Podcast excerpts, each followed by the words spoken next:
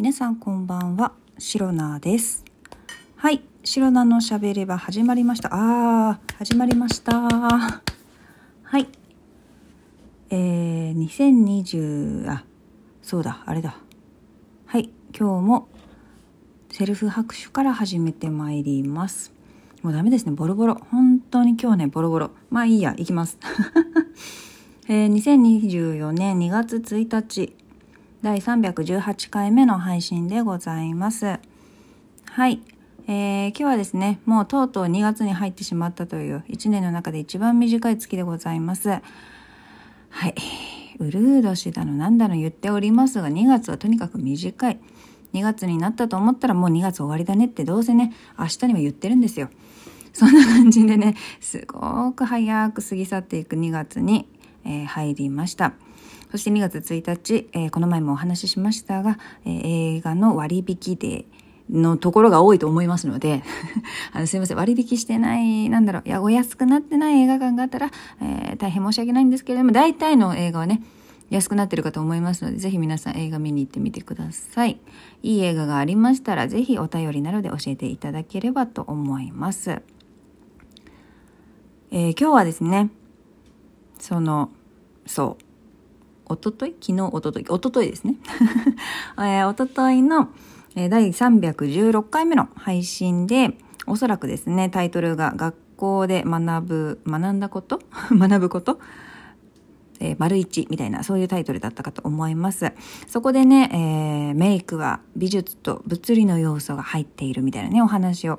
させていただきました。でね、さらに深掘りした話を、えー今回していきたいというところでございます。まずですね、まあメイクは美術と物理。で、あとはね、よく言われる、これね、多分聞いたことある人もいるんじゃないかな。あの、お料理、クッキングですね。料理は科学って皆さん聞いたことありませんか？私はね、本当に、あの、自分の母がですね、お料理上手で、お料理大好きで、あの、まあ、食べることも大好きで、っていうね、えーそういう母親でしたので、結構ですね、実家にいる時は美味しいね、えーご飯を食べさせてもらっておりました。で、その母もね、よくね、あの、本当にいろんな、あの、調味料をうまく使って、なんでしょう。まあ、使い分けることもあれば、えーうまくね、合わせて、使って合わせて、えーさらに美味しいね、味に仕上げていくみたいな、そういう本当にね、器用というか、なんでしょう。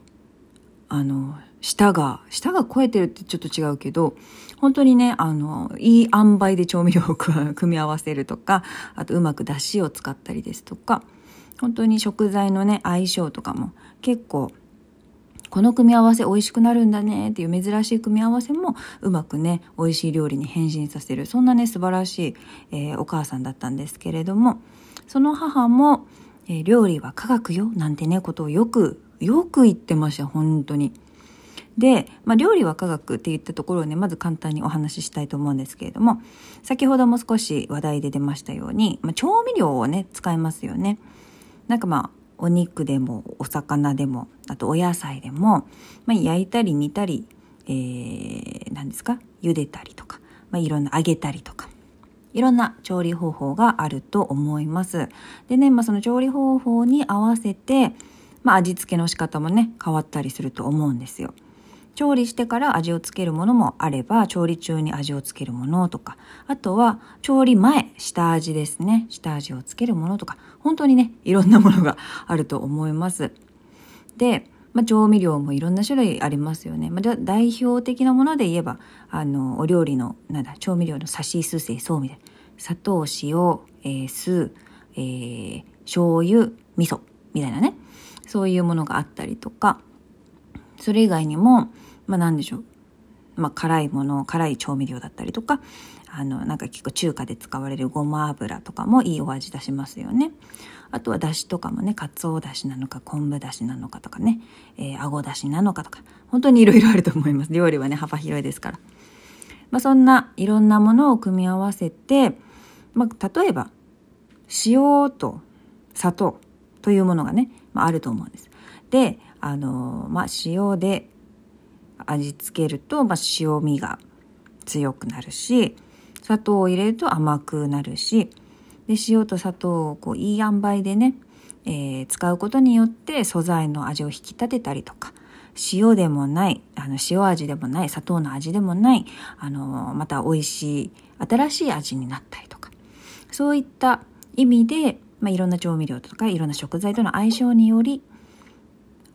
何ですか？掛け合わせたもの以外のもので新しいものが出来上がる。そこがね、多分科学に近いところになるんじゃないかなと思います。これはね、もう私の本当に考え方。料理は科学というものを私、シロナはこのように、え解釈しております。本当にそんな感じだなと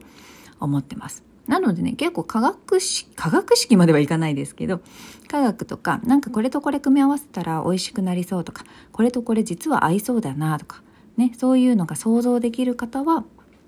やっぱりお料理もね、えー、上達が早かったりするんじゃないかな。これは考え方の、えー、一つですね。そういうところあるんじゃないかなと思ったところです。でね、まあメイクと料理、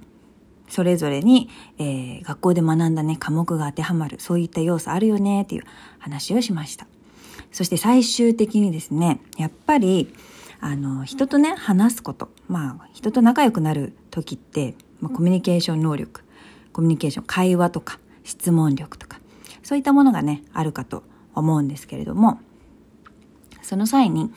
あの、日本、まあ、ここ日本なんでね、日本をベースに考えた、えー、意見を言わせてもらいますと、日本ってやっぱりね、義務教育だったりとか、学校に通ってる人結構多いんですよね。そう。なので、まあ、その人とコミュニケーション他人とコミュニケーションを取るときに皆さんおそらく一番話しやすいのってなんか共通点を見つけてそれを話題に、まあ、それをテーマに、え会話していくとすごくね会話しやすいと思うんですよ。お互いの共通点だからお互いこういろいろ知ってること情報交換だったりとかあのいろんな本当に何でしょう共感できる部分でね盛り上がったりとかそういうことあると思うんです。でその共通点の一つとして学校で学んだ内容っていうのはあのこの学校なんでしょう、えー、学校の修学率が高い日本という国においてはかなりの人かなりのあの多くの方との共通点であると私白菜は思うんですよ。いやこれ絶対そうなんですよ。まあまあ義務教育までは皆さんほとんどの方がね学ばれている小学校までは皆さん通ってらっしゃるんじゃないかなあ中学校か でそこでねまあ中学校のお勉強は覚えてなかったとしてもさすがに国語算数理科社会とかそれぐらいはね皆さんまあ聞いたことあるだろうしそこまあ、そこをね大人になってから話題に出すのどうなのって思うかもしれないけど別にそこで学んだ内容をこうすごく事細かに話題に出すわけではなく、いや、小学生の子ってこういうことなかったみたいな、あるあるみたいな感じの話し方、ネタの使い方でね、会話をしていったら、すごくね、あの、多くの方と共通点、あるあるみたいな。それとか、あとは出身地が違うとね、え地方によってそれはあるあるだよ、あるあるじゃないよとかね、そういうね、違いも楽しめたりとか、そういうことがね、言えると思うんですよ。そこで、本当にね、学校で学ぶ内容ってかなりね、多くの方との共通点になるのでめちゃくちゃ強いなと話題として持っておく、まあ、自分の中の引き出しとして持っておくっていうのは強いなって思ったのとその中でもそう学校で学ぶことたくさんあるんですけど覚えていること覚えてないことたくさんあるんですけれどもその中でもやっぱりね話題に出すものとしてかなり強いと言えるんじゃないかなって思ったのが歴史そう話題として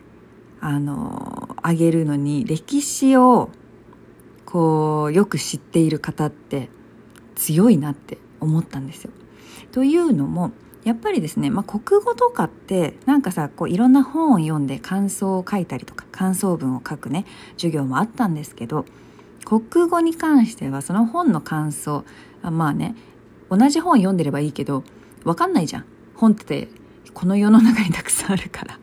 そう、だからわからないっていうのと、あと算数とか数学って、なんだろう、式、公式に当てはめて解いていくから、あんまりね、話題に上がるっていうか、ただの作業にもよると思うんですよね。公式さえ覚えてれば結構いい点取れるみたいなね。だったりとか。でその中で、まあ、そういったねいろんな科目がある中で歴史ってまあもちろんね歴史がこうどんどん調べていくうちにこう何年か経って変わることもあるよ覆ることもあるんだけどとしてもよ、まあ、日本に関しては大河ドラマがね毎年やっていることもありますしその歴史上の人物の話とかこう何時代とかね、まあ、好きな武将とか戦国武将とかそういった話ができる人詳しい人とかってかなりいろんな方とお話しするなんだろう引き出しがあるって言えるんじゃないかなって思ってます。でねそのなんか歴史って一言で言ってしまうとそれだけなんですけれども、まあ、歴史に関わってるのが何と言っても昔のね、え、過去の偉人とかその有名人とかそういった歴史をね変えた方とかそういう人たちだからなんかそういうなんか、まあ、物語の何でしょう登場人物じゃないですけど そういった感じでねまあ本当に漫画とかそれの登場キャラクターみたいなね感じで話すことができるから歴史上の人物って。そういうのを歴史というね科目をよく勉強してもう頭の中にねかなりあの、本当に日本の歴史というかまあ今までのストーリーみたいなのがね入っている方はかなり、えー、人とね共通点探しながらこう会話していく時に一つのテーマとしてかなり強い、えー、引き出しを持っているんじゃないかなと思ったのでまあねこれから人とかコミュニケーションを取る時会話する時の、えー、一つのテーマとして歴史っていうのをね学び直すのもありなのかなと思いました。はい、えー、今日も最後まで聞いてくださりありがとうございました、えー、以上シロナでした。バイバイ。